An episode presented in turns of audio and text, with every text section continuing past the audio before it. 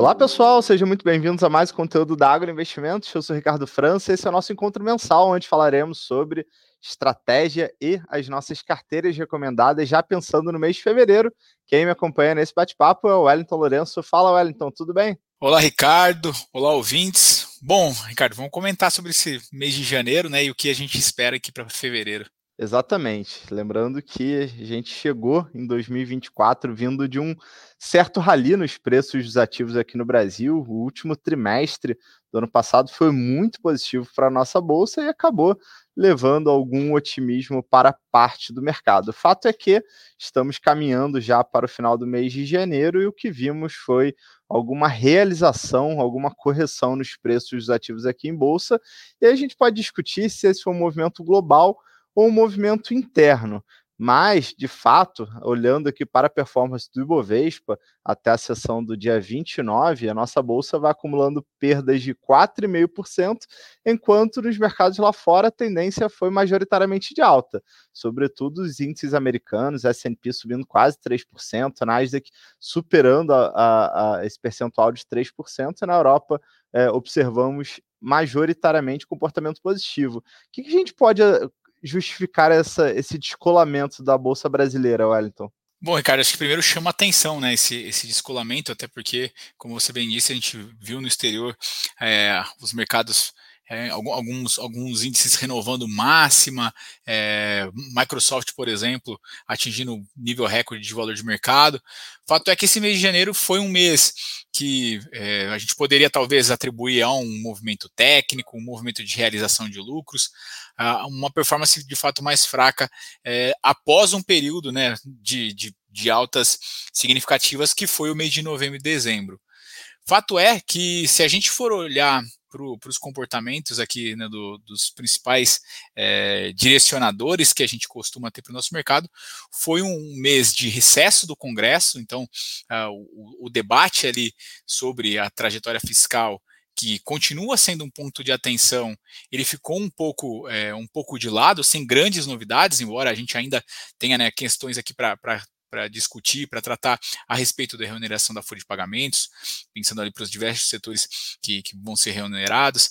É, outros temas que podem afetar aqui é, a meta de, de zero déficit para este ano, mas fato é que é, o investidor estrangeiro tirou da Bolsa, Bolsa Brasileira quase 5 bilhões de reais neste mês de janeiro, considerando até o dia 25, a gente está falando de 4,8 bilhões de reais no, de retirada, e foi basicamente o fluxo estrangeiro que motivou né, a entrada, a, a, o andamento das bolsas no final do ano passado. Então, é, talvez essa, essa falta né, de, de indicadores né, combinados a, a, um, a, um, movimento técnico pós é, esse período de, de, altas das bolsas possa ter justificado esse comportamento é, de saída do estrangeiro. Mas acho que tem é, algo que a gente não pode negligenciar, que é o comportamento externo, né? Porque se a gente olhar para as bolsas lá de fora, embora o, o S&P, por exemplo, tenha né, tido uma, uma trajetória bastante positiva, os juros dos treasuries voltaram a avançar, né, e, e foi talvez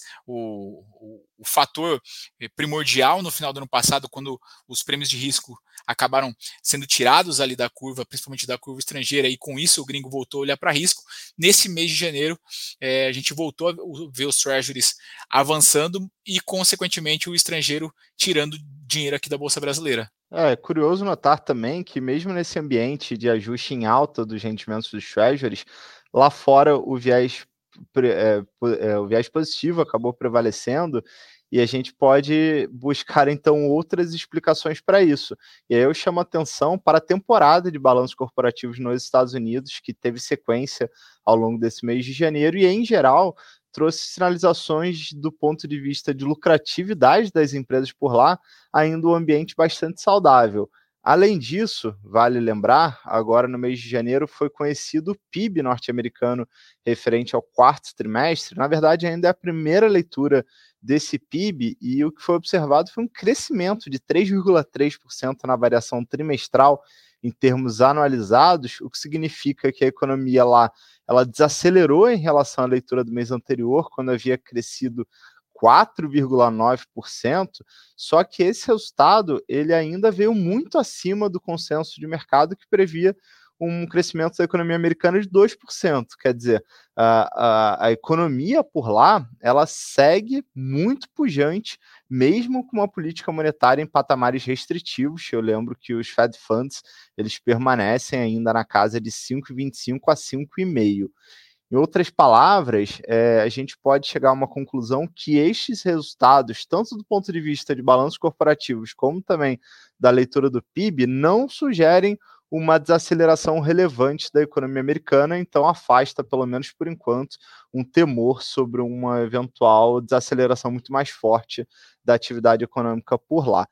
Além da leitura do PIB, ao mesmo tempo, os dados de inflação nos Estados Unidos eles mostraram que o processo de desinflação segue em curso, mas isso não foi suficiente para que o mercado precificasse início de corte nos Fed Funds no mês de março. Pelo contrário, como a gente discutiu aqui no início, o mercado acabou corrigindo em leve alta os rendimentos dos Treasuries, de modo que hoje a percepção é que a economia americana ela ainda está pujante, a inflação ela desacelera, mas ainda não o suficiente para que o Fed inicie sua trajetória de corte de juros e atualmente, olhando o comportamento da curva de juros, o mercado lá está é, precificando uma probabilidade que o primeiro corte dos Fed Funds vai acontecer apenas no mês de maio.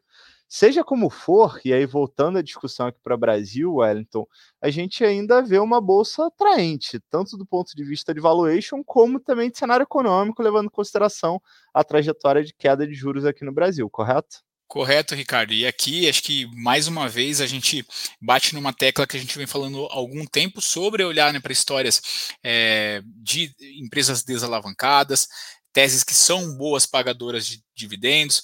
As blue chips continuam sendo boas opções para né, o longo prazo, embora a gente tenha, né, em alguns momentos aqui, é, adicionado mais beta para a carteira, considerando aqui é, o, que as small caps podem se beneficiar nesse ciclo de afrouxamento monetário, mas a gente continua observando que nos níveis de preço atuais, considerando esse ciclo né, de queda de juros, é difícil a gente apostar contra a bolsa, né? então naturalmente a gente entende que é, há, há, histórias interessantes e a gente vai continuar, acho batendo nessa tecla nos próximos meses, ao passo que, que o cenário ele vai se desenhando de maneira a a gente poder ir ajustando né, os portfólios e, e, adicionando um pouco mais de risco conforme esse, esse ciclo de juros é, vem caindo e também é, em algum momento a gente vai né, passar por um ciclo de queda de juros também nos Estados Unidos, que também favorece né, para essa leitura de um aumento aqui de exposição, mas a gente é, não tem, neste momento, né, tomado uma postura muito arrojada, mas sim olhando ali para as teses de maior qualidade, boas pagadores de dividendos, boa gestão,